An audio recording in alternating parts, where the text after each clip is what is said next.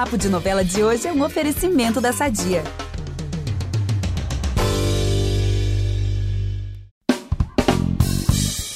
Hoje o Papo de Novela vai falar. Vamos aproveitar que estamos falando de família tudo e falar do nosso patrocinador? Há 80 anos, a Sadia leva qualidade, sabor e praticidade para a mesa dos brasileiros. Sabia que o presunto mais vendido do Brasil é da Sadia? Assim como os outros produtos da marca, ele é muito gostoso e combina com vários momentos do nosso dia, do omelete no café da manhã até a saladinha no almoço. Seja qual for o dia, seu dia pede Sadia falar com um dos atores mais versáteis da atualidade, gente. Do drama para a comédia, o nosso convidado de hoje saiu de um mega sucesso que foi Pantanal e mostrou que sabe emocionar e tocar o público de diferentes formas, não é, Vitor? Amiga, agora você falou tudo, tá? Porque se ele brilhou como Gil, o pai da Juma lá no comecinho de Pantanal, agora esse ator encanta como o divertido Timbó na novela Mar do Sertão. E é com imenso prazer que eu agradeço a presença aqui do Henrique Dias, que deixou cantar pedra rapidinho para dar um pulo aqui no Papo de Novela. Bem-vindo, Henrique. Prazer. Oi, queridos. Prazer é meu. Tudo bem? Ai, que delícia ter você aqui. Olha, então vamos começar esse papo. Eu sou a Gabi Duarte, apresento esse podcast com Vitor Gilardi e a gente volta logo depois da vinheta. É impressionante como o tempo só te valoriza. Porque eu sou rica! Pelas rugas de Matusalém. Agora a culpa é minha, é isso? A culpa é da Rita! Henrique, a sua estreia na TV rolou em Pantanal, né, como Chico, filho do Gil e da Maria, lá na TV Manchete. E mais de 30 anos depois, você interpretou brilhantemente no comecinho da novela o Gil, né, o pai da Juma e do Chico, né, que foi lá o seu primeiro personagem lá atrás. E que marca, sensações, enfim, que esse remake de Pantanal deixou na sua vida? Ah, é, essa história foi muito, muito louca, né? De ciclo de, ciclo de vida, de ciclo de ter filho, de, né, de é, televisão brasileira, marcos, né, em décadas de, de distância uma da outra, marcos por motivos diferentes, em situações diferentes, né? A primeira lá na época foi um, super acontecimento, assim, em termos de, é, de estética, de tema, a própria questão da TV Manchete, na época, quebrando um pouco a hegemonia da Globo e tal, e a própria história. E agora também, por uma história é, muito bem realizada, né, uma novela muito bem realizada, muito bonita, com um elenco incrível, é, equipe incrível, e por uma questão do meio ambiente também e tal. E para mim, claro, eu, né, é, são, são assuntos muito fortes ali na, na parte do núcleo que eu estava, né, de é, de uma gente sofrida, espoliada, é uma, uma vida bem trágica, né? Um cara que perde os filhos. No, no caso, lá na primeira versão, eu fazia o filho que morria. Então é um assunto que me, que me, que me ocupa bastante também em termos, de, em termos políticos, sociais, né? Acho que a novela toca nisso. E essa questão do meio ambiente. Então, para mim, foi uma coisa bem louca, meio coincidência, meio parece que estava desenhado ali também uma, uma, uma coisa para acontecer mesmo, que era para eu passar por isso e, e olhar para a vida passando através desses trabalhos, né? Porque 30 anos não é pouco, né? Verdade. 30 anos de, de, de, diferença, é, você vê a sua vida de pontos de vista muito, muito diferentes, né? A minha filha fez 18 anos agora, mais velha, a outra vai fazer 15. E na época não, não tinha as duas, né? Não era nem casado. É, eu fico imaginando a sua sensação ali naquela cena, né? Que o Chico morre, que era tipo você ali, né? Mais de 30 anos, né? As coisas que não passaram pela sua cabeça ali. É, exatamente. E ali tem essa coisa. Tem, assim, a perda de um filho realmente deve ser uma das piores dores do, do, do, da vida, assim. É uma coisa muito. É, é inimaginável mesmo, é muito difícil de imaginar, assim e tal. E ao mesmo tempo tem ali uma uma opressão maior ainda, né? Que tem uma coisa estrutural, social, que é um, é um, é um, um povo ali que é que vive dessa, dessa exploração, dessa perda, né? Perder terra, perder filho, perder lugar, perder é, cultura e ter que migrar. É, isso, isso é de uma violência também. Na hora que você está trabalhando ali como ator, né? Tentando juntar né, é, emoção, sentimento, como é que você se encaixa naquilo, se aquilo tem a ver com você ou não. Você sempre vai no imaginário, né? E esse imaginário de você passar uma vida se deparando com é, não ter nada e te tirarem tudo, ser injustiçado mesmo, sempre, que é uma coisa que acontece no nosso país muito intensamente, né? E isso também é uma informação muito forte para a cena. A cena acontece sob o signo dessa, dessa existência precária, dessa, dessa existência oprimida, né? E eu acho importante que a novela faça essa, essa conexão aí, né? É. Sem fazer panfleto, né? Mas fazer, discutir isso. mesmo isso. Né? e Benedito faz isso como ninguém, né? O Benedito Rui Barbosa, né? Fala tanto da, da, questão agrária, de, da terra, do, do, do política. Exatamente. Sou muito fã dele, inclusive. É. E dentro é, do assunto novelas, você interpretou o Durval em Amor de Mãe. Depois veio o Gil, né, na primeira fase do remake de Pantanal, como a gente falou. E agora você vive o Timbó em Mar do Sertão. Três personagens, assim, muito diferentes um, né, um do outro. E sendo que esses dois últimos foram, assim, quase que emendados, né, um trabalhando no outro. Como e agora? Tá com esse pezinho na comédia né? Que é uma delícia, né? O Timbó. Você já estava assim ansiando por um trabalho como esse, para dar um respiro do drama? Como é que você recebeu o Timbó na sua carreira? É, é bem isso, assim, assim é, eu, eu, eu, eu gosto muito, gosto muito dessa coisa de transitar por personagem, não só os personagens, mas os gêneros, o tipo de trabalho, pode ser uma novela, pode ser um filme, uma peça, um, uma série, é, os, os tipos de trabalho, os universos estão mudando, que obrigam a gente a, a pensar como é que aquilo pode funcionar, qual é a gramática daquilo, como é que. Né? E o personagem também, o universo familiar, o universo pessoal dele.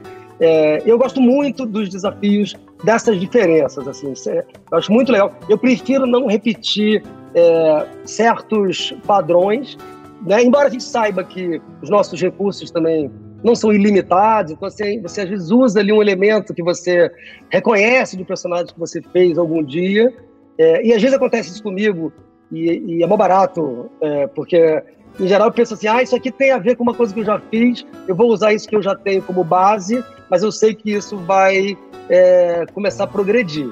Isso foi com o Durval, foi assim também, eu tinha feito uma série que era As Três Terezas, que é uma série do Gilasso, muito legal, no GNT, e tinha um quê ali que eu falava, hum, esse Durval aí que tá aparecendo, ele parece com isso aqui. Então tem esse lugar de base, mas aí o personagem vai se impondo, vai mudando e então. tal. Quando pintou o Timbó, eu tava em plena é, tragédia do Gil, né? Um personagem né, bem sem humor, ele é dramático, ele é trágico, ele é, ele é sofrido, ele né, não, tem na, não tem na linguagem daquele núcleo ali, pelo menos, uma possibilidade de você ler aquilo de maneira divertida. Não tem. Aquilo ali é para ser denso, pesado. E eu achei bonito fazer isso. É, não é o que eu faço mais, mais vezes, drama mais intenso, assim. E quando pintou o timbal, eu falei, ah, que bom, que eu vou alternando, né? E aí me dá um desafio mais interessante ainda, que é, é afinar as ferramentas para uma outra linguagem e, e eu até sinto que às vezes tem ali uma onda Renato Aragão, uma onda bem, bem popular mesmo, que eu falo assim, cara, sem medo de ser feliz e entrar nisso aqui, assumir isso aqui, não, assim, é, é, é para ser sofisticado, é, e eu acho que é sofisticado, mas é assumindo essa linguagem disso aí.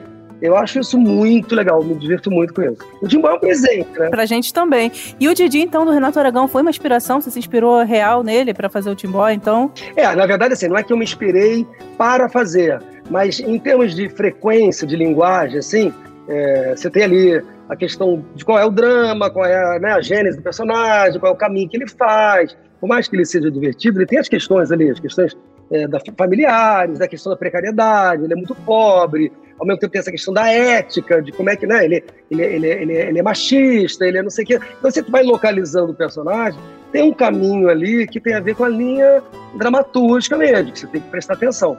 Mas ele tem uma, um estilo, né, uma textura que tem a ver, sim, com uma certa tradição da comédia brasileira.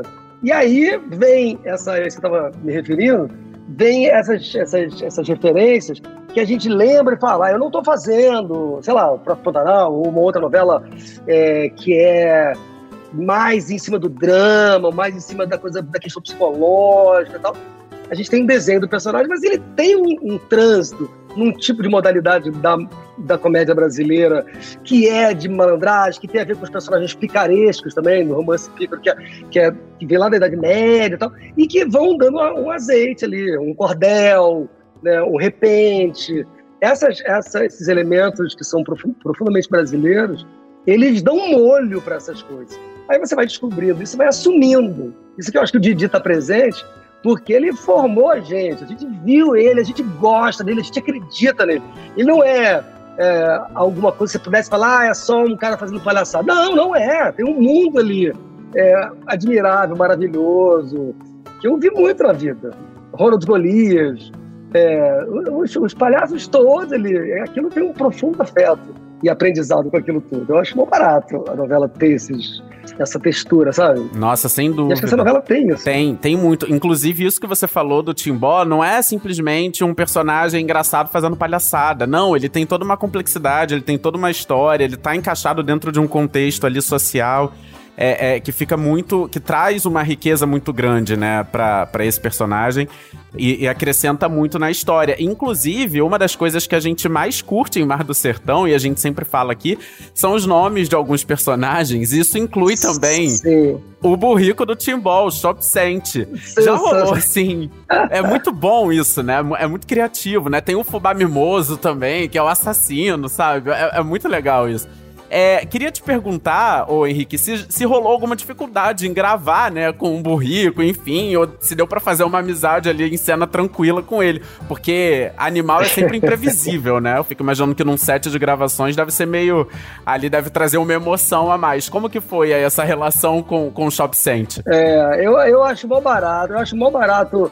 É, não, voltando para sua pergunta, os nomes da novela são realmente sensacionais. Tem, e tem, tem, tem, tem o Floro Borromeu, tem o Sababodó, Sababodó. É, é, uma, é, um, é, assim, é muito criativo. Deve ter uma pesquisa. Vespertino. Vespertino. Deve ter uma pesquisa muito legal de, de, das origens desse nome, ou de localidades do Nordeste, imagino, que tem muitos nomes desse tipo e tal. Então isso é muito, muito legal. E dá uma, dá uma linha para a novela, né? Você já olha para a novela, já percebe a novela de um jeito diferente, porque aquilo é uma brincadeira, né? tem um convite ao jogo, assim, que, que é muito legal. É, o Shop Center eu adoro, eu adoro, mas tem um segredo, assim, o Shop Center, na verdade, ele, ele é mais de um. Ele não é um burrico só. Olha! Ele, é, ele foi um burrico no, na gravação no Sertão, a gente foi, então não dava para ficar levando o burrico para lá e para cá e tal, era um burrico lá, e foi um burrico aqui num certo tempo, depois trocou por outro, por uma questão lá que eu nem sei qual é, é e um, de, um deles era o nome real do burrico era Farrista. O do, Meu o do Deus. Sertão era Farrista.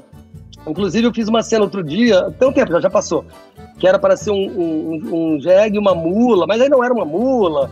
Então eu não podia falar que era uma mula, porque as pessoas que conhecem iam saber. Aí eu falei, ah, então vou falar, isso aqui é o outro, é o outro jegue, é o, é o, é o farrista, que é primo distante. Aí eu fiz uma, uma homenagem ao farrista lá do sertão. É, Agora, sim, o, o, eles são muito legais, todos eles. E... Mas sempre assim, tem uma hora que ele bota a cabeça pro lado, bota a cabeça pro outro, me empurra, ou dá uma cheirada assim, ou não para na hora que eu quero parar, ou não anda do jeito que deveria andar. Então tem sempre essa. Mas eu adoro gravar com ele. E esse atual, ele tem uma coisa engraçada, que é no meio do dia, nos intervalos de três horas mais ou menos, ele dá tipo 12, 13 zurros seguidos. Do nada. Do, do nada você tá gravando ele. Uma série longa de Morri, gente. E, e, e só para quando acabar a série dele. Então, teve uma vez que eu tava fazendo uma cena, acho que nem valeu porque tava um ângulo que não tava favorecendo, mas que eu falava uma fala para ele. E aí ele, ele respondeu com 13 zus, que era um negócio que não acabava nunca, assim, sabe? Mas foi muito engraçado. Esperei ele acabar de falar e falei a outra fala e continuei. Mas muito divertido. E, Gente, que e, genial. Muito legal. Não, e, e, as inserções dele na história também são muito boas. Eu nunca esqueço ele com a tornozeleira eletrônica. Gente, aquilo foi muito genial. Sim, inesquecível. Maravilhoso. Aquilo foi muito então, então é. são três shop centers, é. então, né? Teve o do Sertão e aqui teve mais dois. É, exatamente. É. A gente tá agora com, agora esqueci, é o Fiorentino. É o Fiorentino, que é o, que é o, é o shop center da vez que é um querido, que é esse dos urros. Os outros não faziam esses urros loucos, não. O que é o querido, que é assim. Meu é, Deus é querido, céu. É querido. Eu faço carinho nele, converso com ele. Ah, gente. E eu acho que, eu acho que o Timbó, ele tem essa, be essa beleza também. Ele, ele lida também com os animais como, como, como ser, seres parceiros, né? Que são, né? é diferente de você só explorar a criatura. Então, ele tá ali, ele é amigo, ele é amigo, ele é, ele é querido. Sim, ele mesmo. nutre todo um carinho ali. Ele é quentinho.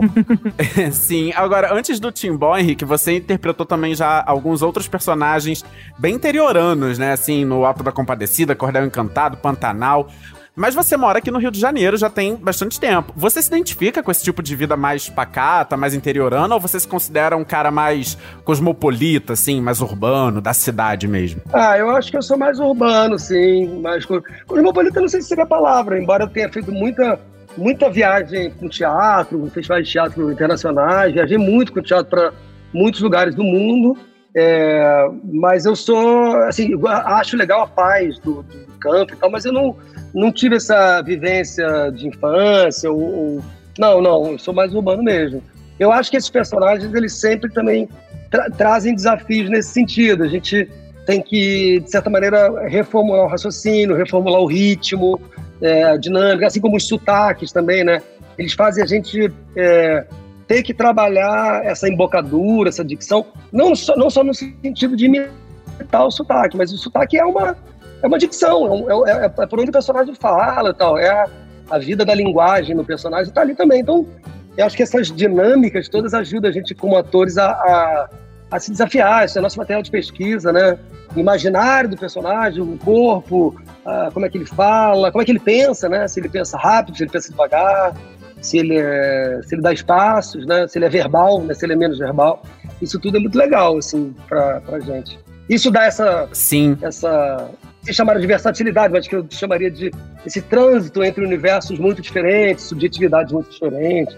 Isso é muito fascinante. Sim, agora uma curiosidade, Henrique. Você, gravando lá no Sertão, você chegou a conhecer alguma figura, alguém que se, se aproximasse do Timbó de alguma forma, assim, nesse, nesse, nessa coisa desse- dele ter esse jeito divertido, dele ser um cara de bem com a vida, ao mesmo tempo meio malandrinho, assim?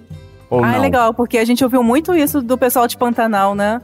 Os atores. Nossa, eu Sim. conheci tal pessoa no Pantanal igualzinho o personagem. É, é, é até essa coisa, realmente, você muda de lugar, você começa. Claro, cada pessoa é singular, cada pessoa tem as suas, as suas questões e tal, mas tem essa, essa massa de informação cultural né, do lugar. Então, no próprio Pantanal, eu fiquei gravando no Pantanal, é isso, o sotaque, o tempo de uma pessoa que mora na fazenda, a relação homem-mulher, de família, isso muda muito.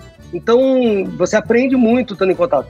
Na nossa viagem para o sertão, quer dizer, eu já tive outras viagens para o Nordeste, para o sertão, de várias modalidades, sendo, seja trabalhando, seja viajando de férias, e, e já tinha sentido isso muitas vezes.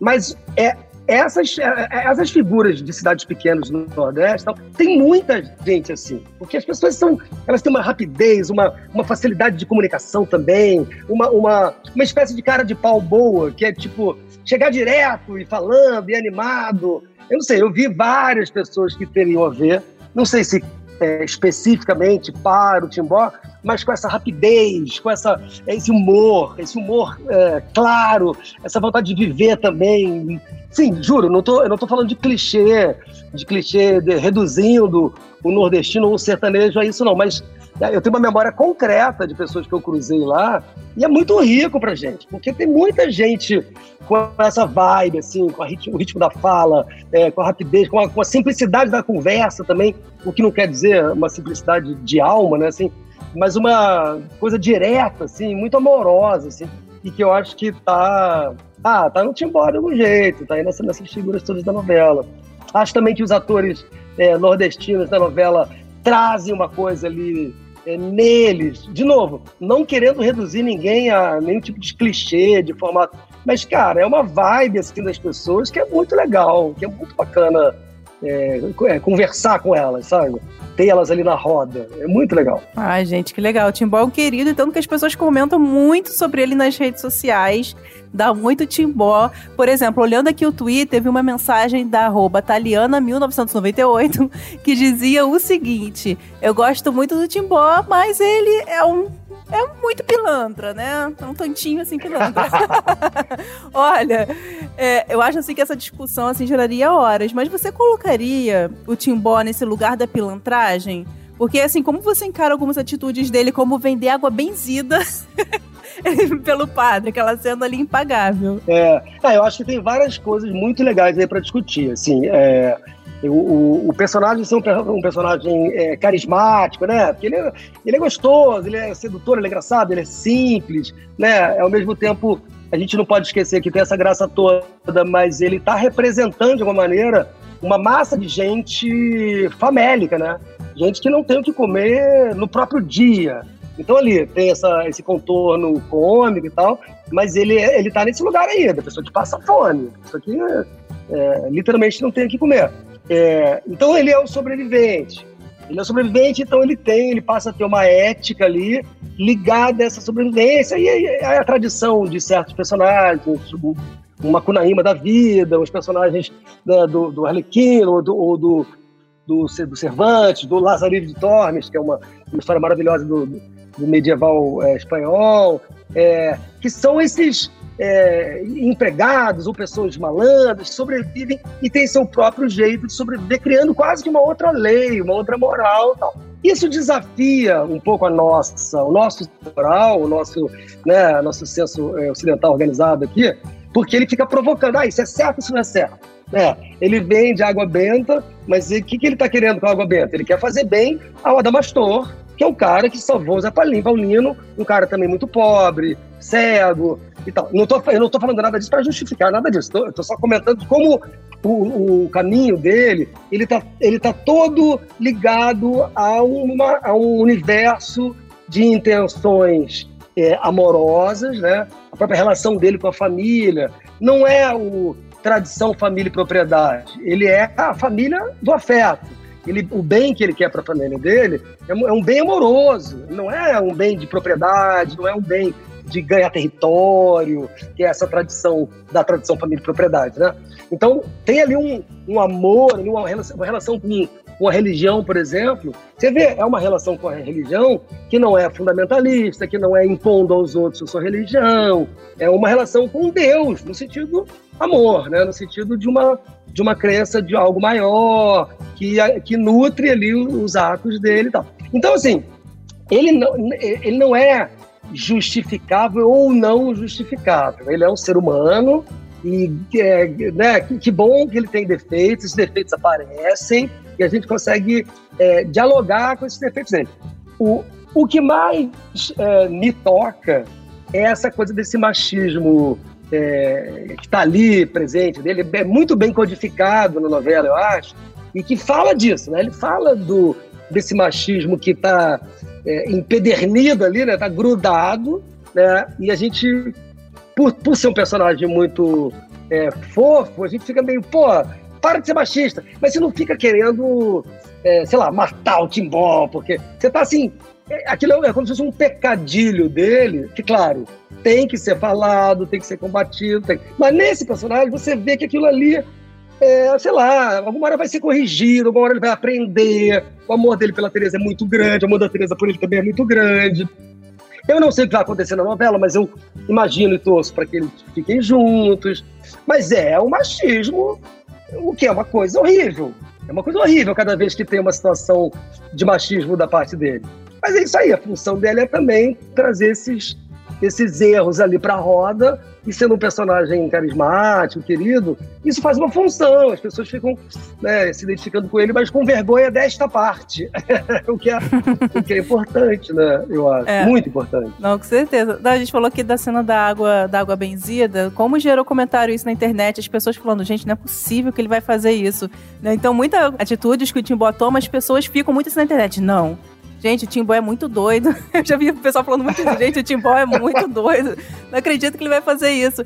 E aí, teve alguma cena que foi difícil de fazer ou de se concentrar por, por causa assim, de ser muito doida, muito engraçada? Que você falou, teve, assim, que, que, regravar, enfim, por causa, por causa de, de, de rir mesmo, Não. de riso durante a cena. A gente teve várias, várias situações assim, da gente achar engraçado e tal. Teve uma, uma que eu achei que não é nada demais também, mas que era que tinha muita gente, que é uma cena da igreja, quando o Zé Paulino morre. É, não sei se vocês lembram disso. O Zé Paulino morre e tal. E aí na, no, no, texto, tava lá, é, é, Timbó muito emocionado. Tava no começo da novela, eu também não entendi direito. Aquela relação do Zé Paulino não era muito bem contada no começo da novela, ela, ela é pressuposta, né? Não tem cenas é, várias cenas deles juntos. Então eles eram muito amigos, mas não está contado ali e tal. E aí tem ele muito emocionado na igreja, é, mas eu fiz uns, uns choros meio zurro de jumento, assim, sabe? Que era meio. Ele tá lá e de repente ele. Era uma coisa meio assim. Aí os meus colegas de cena rolavam de rir. E eu tava também tentando fazer a cena do emocionado. Então, era uma coisa meio de estar tá emocionado e ao mesmo tempo fazer um zurro. Então, eram umas pessoas rolando pro lado é, de rir. Eu não sabia se aquilo ia dar certo, se ia ficar uma porcaria, se ia ficar uma chanchada boba, se ia, ia ficar cafona a parte emocional. Sei que foi bem engraçado. E, e depois, quando eu vi no ar, eu achei é, arriscado no bom sentido, sabe? É uma coisa meio comédia italiana, que a pessoa tá chorando, mas também ela tá zurrando, e aquilo é meio paté. Eu achei isso muito legal, achei corajoso assim, da parte da direção de deixar isso rolar desse jeito, e acho que tem um mundo ali meio Dias Gomes também, meio é, rock santeiro, meio saramandás, meio é, bem amado, que eu acho que a novela resvala no melhor sentido, é, como referência, assim, que eu acho que é um, um bom ponto da televisão brasileira, assim, sabe? É, bem brasileira, come, com história boa. Eu acho uma presença muito legal do Dias Gomes aí nessa novela. Não, Nem sei falou... se estou falando besteira. Não, você falou essa parte da igreja, e, e, é justamente assim, a parte assim da comédia. Enfim, que eu mais acho graça é quando brinca assim com absurdo, sabe? Quando tem algo assim que sai da curva Sim. e tem aquela reação das pessoas, as pessoas ficam com cara assim, meu Deus. Eu acho tão engraçado isso. E Timbó dança o tempo todo com isso, né? Com, com, com esse absurdo assim das situações. Acho maravilhoso. Total. Por exemplo, quando começou a coisa da Xaviera também, Aí tem lá uma cena com a, com a família, ele todo família, Tereza. Aí aparece a Xavier e começa a paquerar a Xavier do nada, assim, como se fosse um, um, adolescente. Eu falei, gente, cara de pau, pelo amor de Deus. Só que tá escrito, aí você tem que fazer. Aí você vê que o que tá escrito é muito bom. Aí você vai percebendo que, o, que o, o mundo estético da novela ele é largo. Ele é largo, ele, ele não é qualquer coisa, ele é, mas ele é largo, ele é, ele é rico. É muito legal, eu acho a novela muito bem escrita, muito bem dirigida também. É, não à toa ela faz o sucesso que faz, né? Mar do Sertão é um dos grandes sucessos é, recentes do horário das seis. Agora, esse ponto do machismo também o público repercute, né? No Twitter, enfim. A Clara, gente, o arroba dela aqui é muito difícil, eu não vou conseguir falar, é um, é um monte de consoante junta. Mas enfim, ela diz que o Timbó não é um marido tão legal assim. Na verdade, ela fala que o Timbó é um péssimo marido. Mas, Henrique, na vida real, você é casado há, há 25 anos, né? Com a Mariana Lima, que inclusive eu e a Gabi somos fãs aqui na época de Um Lugar ao Sol. A gente sempre comentava o trabalho dela. Incrível, genial. Eu, eu também. E, eu também sou. Ah, impossível não ser, né? E aí a pergunta é: que dica que o Henrique Dias daria pro Timbó em relação ao casamento, assim, para salvar esse casamento com a Tereza, porque tá puxado o negócio ali, né? é muito difícil dar conselho para personagem, que o personagem, é, como eu tava dizendo, ele tá fazendo uma função, né? Ele tá trazendo elementos para as pessoas se verem naquela contradição tal, e olharem o erro dele, ficarem criticando mesmo, né? Então, é, a dica que eu, que eu daria é, é cuida disso, porque isso aí é, é, um, é um tesouro muito grande. É, é, um tesouro muito grande. Por outro lado, eu acho que a negociação do casal é uma negociação do casal, né? É, a gente poderia dizer para Teresa, Teresa, dá um sacode nesse cara. Tereza, olha aí, a mulher contemporânea e tal. Não, não deixa eles sentar em cima desse, desse, desse negócio, não, que isso é uma bobagem. E, e aí eles têm que se entender, é uma construção deles. Mas eu concordo total que ele é um péssimo marido, porque ele é um preguiçoso, safado. Quem trabalha mesmo é a Tereza. E ele fica dando pinta por aí, arranjando confusão. É, mas, é, mas o que seria dos, dos maridos corretinhos se não tivesse um, um safado carismático, né? sei lá, eu, eu, eu, eu gosto da, da, Ah, com certeza. É, eu gosto de, de, de, algum dissenso, de alguma coisa que saia do lugar, uma nota que desafina, para a gente ficar assim, porque senão a gente entra no moralismo que é todos têm que ser assim, assim, assado. E eu acho legal, eu acho que a arte tem essa função também, ela, ela dá uma tropeçada, ela cria um problema, e aí você descobre que você tem que fazer a sua, a sua narrativa, que você tem que fazer é, se abrir as contradições, se abrir as ambiguidades e ao mesmo tempo ser claro, né? Tentar ser honesto nas suas relações. Acho isso tudo é, bem vivo, bem vivo, bem, bem bom, assim. Acho esse desafio menor. Agora, vou confessar, toda vez que eu faço uma cena que esse machismo aparece, eu, eu me incomodo, porque parece que aquilo cola em mim, assim, eu falo, não, não quero, eu não quero é, ser veículo para isso. Aí eu lembro, não, a função é essa, tem que fazer, e tem que fazer de um jeito que seja, ah, que não seja pesado, mas que não fuja do assunto. O assunto está ali pra gente aprender com ele, né? Ah, Legal. claro. Tem que, alguém tem que trazer esse assunto, colocar esse assunto na roda para que o público possa debater, né? E encontrar caminhos e saídas, enfim.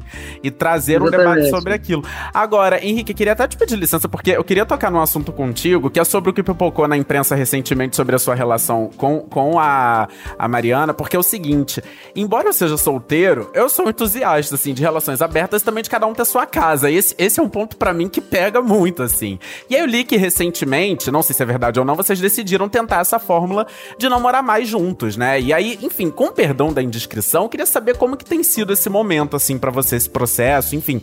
Porque esse é um ponto que eu levo muito comigo, assim, eu, gente, eu não sei se morar junto é uma parada que, não sei, acho que eu prefiro cada um ficar no seu canto e a gente vai construindo essa relação assim, entendeu? É, é, é, enfim, como que tem sido esse processo, assim, pra você? Ah, eu acho assim, que tem, como, como eu falei, acho que é muito é, singular, é muito da, da pessoa, do casal, de como as pessoas é, conversam. Eu acho que é diferente, por exemplo, e sem querer dar conselho para ninguém, mas é diferente, por exemplo, você tá num começo de relação é, e você mora separado, ou você casou e ficou um tempo casado, você passa a morar separado, são coisas bem diferentes. Eu acho morar junto muito legal. É, a gente morou junto durante vinte e tantos anos, é, tá nesse momento em duas casas. Esse em duas casas significa, às vezes, é, ficar mais na sua casa. A gente tem duas filhas, às vezes estão as duas numa casa só, às vezes estão todos numa casa só. Às vezes estamos eu e a Marina numa casa e as duas filhas na outra. Às vezes estamos dois numa casa e cada filha numa casa de outra pessoa, por exemplo. Então, é, isso para a gente está acontecendo e, e é, e é complexo, porque isso é uma conversa é, que está rolando, né? Que não, é pronto, acabou, achamos outro modelo e pronto. Tem a ver com o momento que a gente estava vivendo, está vivendo, de 20 e tantos anos morando juntos, e o que, que isso significa, que espaço que a gente acaba fundando, quanto de fusão a gente tem, quanto de espaço individual a gente tem, quanto de tempo mesmo, tempo e espaço. Se você quer ficar sozinho, você quer ficar dois dias sem ver, aí você está morando junto, isso já é complicado. Eu não sei se as pessoas inventam viagens para poder. Enfim, eu, eu nunca fiz isso, mas também seria possível, assim. E aí, assim, a combinação de você, é, se for um acordo legal, escutado, conversado e tal, você é, reinaugura um espaço, você reinaugura um, também um espaço individual, você é, dá uma olhada de novo no espaço do outro, fala, ah, posso, não posso, é a sua casa, é a minha casa. É diferente de uma, uma mistura total, que às vezes não é tão gostosa, tão saudável, ou pelo menos delicada, né? Que você tem que tentar entender. Isso é muito processo de análise também e tal. Então, eu acho que tudo vale, não diria é, é melhor ou é pior cada uma das duas coisas. Porque também dá mais trabalho ter duas casas, você também para de compartilhar certas coisas ali relativas à casa. Ah, tem uma questão financeira também envolvida, né, gente? Manter duas Totalmente. casas é. Bom, enfim, manter uma já é difícil, Não imagina menos manter importante. é. Totalmente. Agora, vou te dizer, para uma relação que está com 25 anos, na hora que chegou nos 22, por aí, 23, a gente ter a coragem de falar disso, de fazer o movimento. Nossa, genial. Não simples, não simples, mas fazer, respeitar, olhar isso como uma, uma oportunidade que a gente está se dando, nem que seja para morar junto de novo. É, não tem problema. Aí você fala, ah, o que eu conquistei ali foi bom, o que era importante para mim, ah, tô com saudade disso, saudade daquilo. Então, assim, acho bacana, acho legal, mas não daria conselho de- nesse sentido de uma maneira indici- é, é, é, geral para quem quer que seja. Agora, outra Ah, até porque cada casal é um casal, tem uma dinâmica, É. assim, né? Mas eu sinto até, não sei se você. Mas eu sinto que atualmente as pessoas estão começando a pensar nessa configuração, assim, não sei se. é- se enfim, tendência é um termo também meio que não. Enfim, acho que ninguém vai tomar essa decisão pautada em moda. Ah, as pessoas estão fazendo isso, eu vou fazer também. Mas eu sinto que as Sim. pessoas estão mais abertas a, a discutir essa possibilidade, assim, né? De cada um ter seu canto realmente e comungar em alguns momentos e, e outros não. É, e eu acho que isso tem a ver também. Esse assunto é bom porque ele tem muito, tem muito, tem muito campo. Mas eu acho que é bom também de uma maneira mais geral, porque o casamento é uma instituição que, é- que a gente herda de uma maneira muito densa e pesada, né? Porque as gerações passadas, recentes, tinham no casamento, na, na família tradicional, uma força muito grande. Então, na hora que a gente faz isso, a gente está parando para olhar e falar o que, que é o casamento que a gente herdou e o quanto que a gente quer disso. Isso eu acho muito bom. Porque aí a gente para e fala, desconstrói aí. Assim como a masculinidade tem que ser desconstruída radicalmente, então essa geração, essas gerações atuais, estão tendo uma oportunidade de um grande movimento geral, global, que está questionando isso. Aí eu acho legal, sim, porque os, os, meus pais, a minha mãe, por exemplo, meu pai já tinha morrido, mas a minha mãe, morreu depois, mas ela falava, eu não entendo esse negócio de vocês morarem é, separar. Ela não entendia, não entendia. E eu falava, cara, é, é a minha vida. É, se você quiser conversar sobre isso, vamos conversar. Agora, você vir com uma moral para dizer que isso não tá certo? Não. Tchau, baby. Não dá, não dá, não dá. É bem Ah, por aí Tem que, mesmo. ser- tem que atualizar o negócio. Não, ainda bem que hoje se fala É, muito total. sobre o assunto, gente. E vocês, aliás, você e a Mariana são uma família assim muito discreta, né, em relação à vida pessoal, nas redes sociais de vocês, eu sempre tô olhando ali. Vocês usam muito as redes para falar de política, né, se posicionar politicamente, para falar do trabalho de vocês também. Ela, inclusive, né, Vitor, a Mariana, ela postou um vídeo no Impagável, né, você que me mostrou durante a pandemia, fazendo Nossa, uma genial. crítica. Genial aquele vídeo. Ela, ela falando, né? Ela, faz, ela fazia uma crítica Muito bom. e convocava os influenciadores que ficam ali se expondo, expondo cada detalhe do seu dia, expondo também seu corpo, a, a passar uma mensagem, a falar, gente, vamos à máscara, vamos se conscientizar a respeito da Covid. É, Não, esse vídeo viralizou, foi realmente genial. Assim. É, é. você- Eu lembro, eu lembro. E como é que é a sua relação com as redes, Henrique? Com a internet, você costuma usar também para olhar a repercussão do seu trabalho? Como é que é aí? Cara, eu me sinto meio ob- obsoleto, assim, em relação às redes, assim. Eu sou de uma geração que é, viu a internet nascer, né, assim, é, literalmente, e foi, né, foi lidando e tal, mas o, eu, não, eu não tenho essa, eu não tenho essa, uma destreza, assim, ou uma, uma cognição mesmo em relação a como isso está sendo usado e tal. Então, eu ainda tenho um, um apego a uma espécie de imagem pessoal, como se aquilo fosse um espaço pessoal, uma espécie de honestidade ali, assim, que, que eu acho legal, tal, mas eu entendo que aquilo ali é um pouco mais volátil do que eu tô, do que eu tô sentindo, assim. É, tem um pouco de vergonha de, de autodivulgar, assim, tem um pouquinho de vergonha disso. Atualmente, assim, às vezes eu posto, sei lá, hoje mesmo eu postei o negócio do- da conversa do Bial para divulgar, tá? mas é quase com uma certa vergonha de, olha, olhem para mim e tal. Isso é uma coisa que é, eu sinto que as gerações mais novas não tem menor problema com isso. e, e eu tenho uma coisa meio assim, é, a questão política é, se tornou muito importante para mim de uma maneira mais explícita agora, nesse período que a gente está vivendo, é, e que eu, eu falo, não tem como não me manifestar, porque eu acho que tem uma coisa em curso é, muito terrível, muito trágica, então eu fiquei mais ativo, embora eu não me considere nem um pouco militante, mas fiquei bem ativo, é, e eu olho, aprendi esse negócio de olhar, às vezes, na novela, dar uma olhada e tal, acho um pouco egóico, narcísico demais também, é, mas, assim, por outro lado, é uma maneira de conversar com é, uma esfera de. Ah, que são, são os nossos parceiros de trabalho do outro lado, né? Que estão vendo, estão comentando. Então, acho, acho bacana, acho digno, mas me incomodo com um aspecto egóico em mim mesmo, assim, de. Parece que só existe um mundo é, de respostas a mim, né? O meu personagem, a mim e tal. Isso me incomoda um pouquinho. Mas Fora isso, vamos indo. Ah, tá. Não, porque tem muita gente que vem aqui que nem redes sociais tem, prefere ficar longe, né? E vocês já é de um outro tipo. Tem, mas tem um pezinho no freio ali. É, eu acho, eu acho legal é, passear, ver, conversar, saber e tal. Uhum. Acho que toma um tempo muito louco.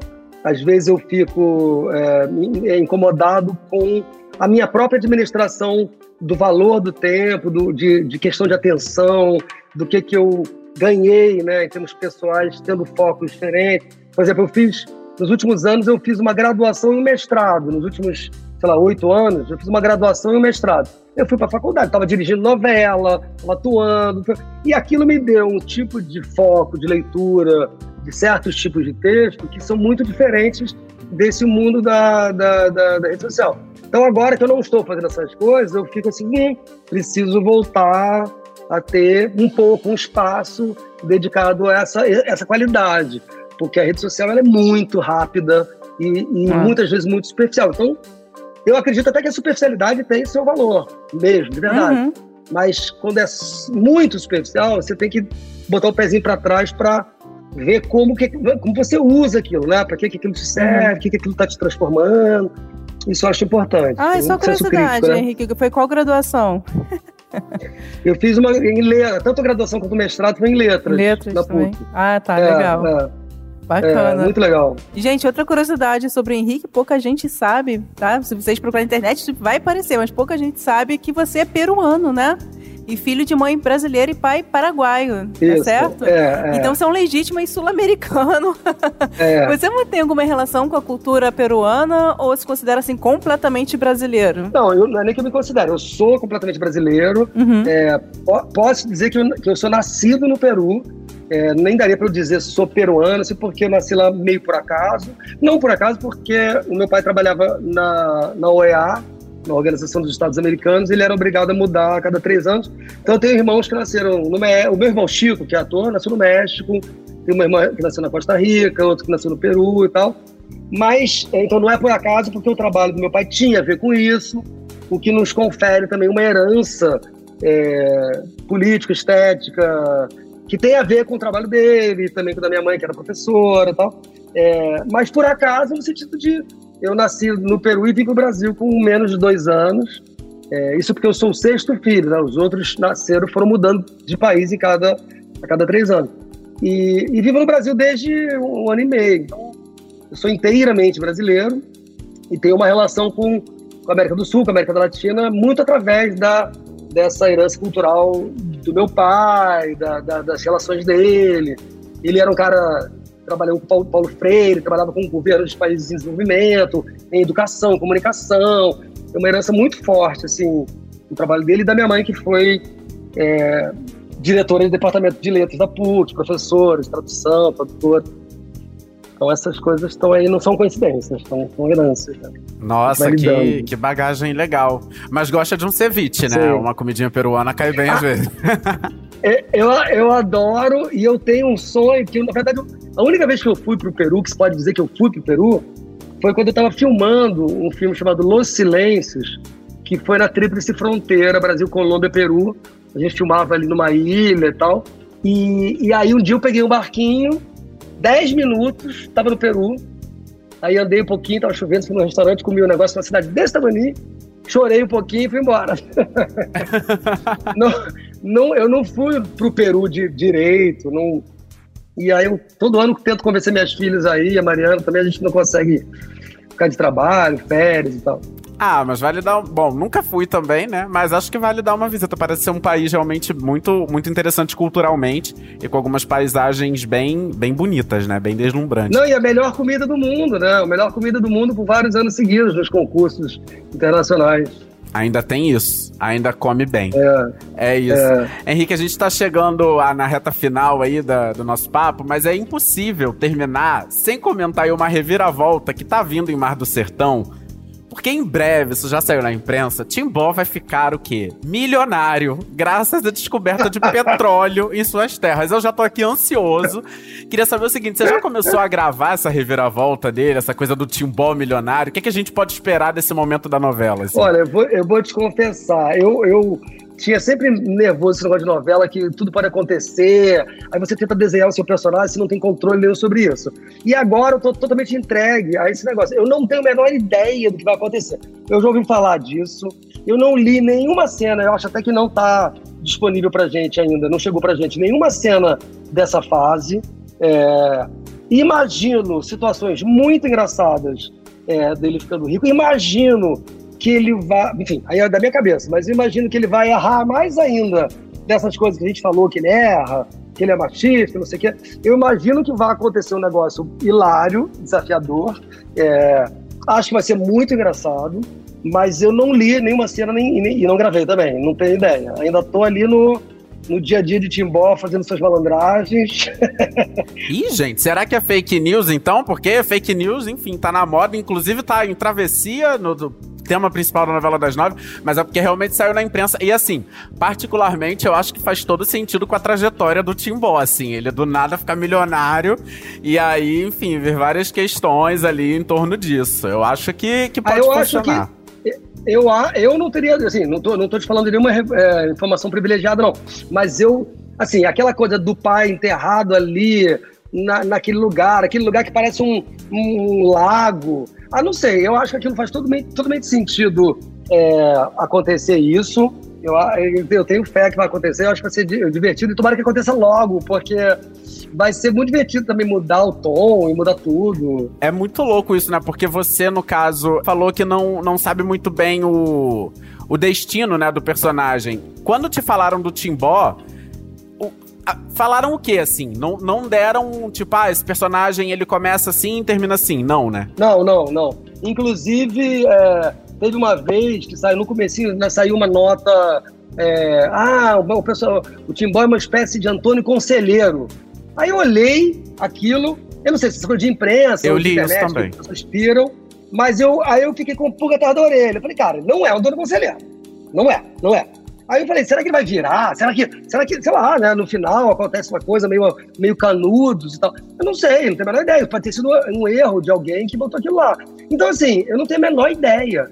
O que me falaram era esse clima meio João Grilo, meio essa herança desse, desses personagens pícaros. E, e tinha outras referências do Cordel, é, do cara é, preguiçoso, meio Macunaíma. E aí tinha coisa da Tereza, que é a Clarissa Pinheiro, que é maravilhosa, que eu amo.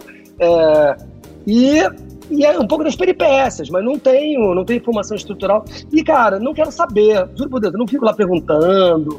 Eu fico assim, vamos lá, quando chegar o bloco do capítulo, eu vou ler e vamos desco- descobrir e conversar. E eu tô sendo sincero, tá? Não tô, não tô escondendo coisa, não. Até onde eu li, tem coisas para acontecer, mas tudo numa linha mais ou menos parecida dessa malandragem do Timbó e da, e da beleza dele, né? Eu acho que é um personagem muito bonito também. Sem dúvida. Bom jeito, então, é esperar o que Mário Teixeira está preparando para Timbó e para todos nós, né? Sensacional, Mário Grande Teixeira. criador desse universo de Mar do Sertão. Agora, Henrique, infelizmente o nosso papo tá chegando ao fim, mas antes de encerrar, a gente faz uma última pergunta aqui para todos os nossos convidados. Quem acompanha o nosso podcast, tá ouvindo a gente já sabe até qual é. Vou fazer agora para você. Hum. Qual é aquela novela, assim, que você chama de novela da sua vida, a novela que mais te marcou enquanto telespectador? Enfim, uma novela que você gosta de rever, seja no Globoplay ou quando passa na TV, no Viva. Que novela, assim, mais te impactou enquanto alguém que tava lá assistindo? Olha, eu não, assim, eu não fui, eu não fui é, to- total noveleiro durante a vida, assim, não. Mas eu lembro de várias novelas, assim, de algum jeito que me relacionei. Mas eu, eu tinha falado do, do Dias Gomes, assim, é, eu tenho uma lembrança muito forte do Rock Santeiro, que é por causa desse, dessa coisa do estilo, sabe? Da, coisa da, da brasilidade, do estilo, do, do, do irreal, do surreal. É o Rock Santeiro Saramandai. Saramandai, que é, assim, tinha, aí tinha um cara da, da, da Saia Formiga do, do, do, do, do- Isso é do Saramandai, da, da primeira versão, né? É, o Rock Santeiro, o Senhorzinho Malta, a Viu Porcina, assim, aquele universo ali, assim como o Bem Amado também, né? Bem Amado que, na verdade, foi uma novela e tal. Assim, o uni- universo de Dias Gomes, mas especialmente o Rock Santeiro, que era uma onda muito louca nessa coisa do humor e dos tipos brasileiros. Para mim foi uma, uma, uma onda, assim. É, eu acho que a que mais, mais marcou foi o Rock Santeiro. Aí, ó, muitas pessoas que passam escolha. por aqui falam, né? Rock Santeiro. Sim, Ah, eu, mentira. eu É. é. Rock Santeiro é sempre lembrada. Eu comecei a tarefa hercúlea de assistir no Globoplay. Tô aí, gente. Um dia eu acabo, mas realmente é um universo que, que a gente mergulha e fica ali, né? Encantado, maravilhado com tudo aquilo, né? Fora todas as outras questões, atuações, produção, direção. A trilha sonora de Rock Santeiro também é incrível, nossa. E na, e na época, assim, eu acho, acho até que ver hoje deve ser bem diferente. Mas na época, coisa acontecendo ali, e o Rock Santeiro teve um momento que era assim, sei lá, 99% de, de audiência, sabe? Era um negócio, era assim, abissal, assim, né? Era uma, foi antes da internet, era, um- era uma hora que você, você tava, o Brasil inteiro está vendo. E aí, cedo, Dias Gomes, que tem troça, ele tem uma herança, né? Era, o Dias Gomes foi comunista, né? Ele foi dar na Rede Globo. Então tinha uma mistura de coisa ali que o Brasil muitas vezes tem dificuldade de juntar coisas que parecem opostas. E, pô, ele, ele, ele Vianinha, fizeram coisas é, na televisão e misturaram de um jeito muito rico pra gente. Eu acho que a gente está agora vivendo um momento bom também para juntar coisas opostas e achar um lugar. Acho que vai ser, vai ser um momento bom a partir de agora. Ai, gente, Genial. é muito bom lembrar, né, desses, desses marcos aí. Ah, Henrique, olha só, queria agradecer assim, imensamente a sua participação aqui no Papo de Novela tá? Volte outras vezes. Agradeço. E muito sucesso para você com o Tiboy e outros trabalhos aí que virão, tá? Muito obrigada. Que bom, adorei. Ficaria horas conversando ainda. Idem também. Ah, maravilhoso. A gente também, mas a gente vai ter mais oportunidades daqui pra frente, Henrique. Obrigado, viu? Sucesso aí com Umas o Timbó. coisas do casamento que eu tinha que contar que eu não contei, entendeu? Ah. Umas indiscrições. a Pode gente, deixar, então. Outro podcast preparar já. um cafezinho, a gente faz um, um papo de casório aqui, então, com o Henrique Tudo. Dias. Ai, gente, muito bom. Deixar. Obrigado. Gente, já aqui preparadíssimo, ansioso para as próximas trapalhadas de Timbó. Afinal de contas, é um personagem queridíssimo e que tá brilhantando demais aí, Mar do Sertão. Esse meu novo xodozinho das seis, já dá pra falar assim, tá? Mas por enquanto, o Papo de Novela fica por aqui. Quinta que vem a gente tá de volta com um bate-papo, entrevista sobre novela, você já sabe, né? E todo domingo, eu e a Gabi fazemos um resumão sobre o que vem aí na Semana das Novelas. Então você não pode perder. Ai, não dá pra perder mesmo, gente. Tá cada vez melhor. E já sabe, pra ouvir os nossos programas, você pode usar o Globoplay ou entrar no G-Show. E nos aplicativos de streaming é só procurar por Papo de Novela.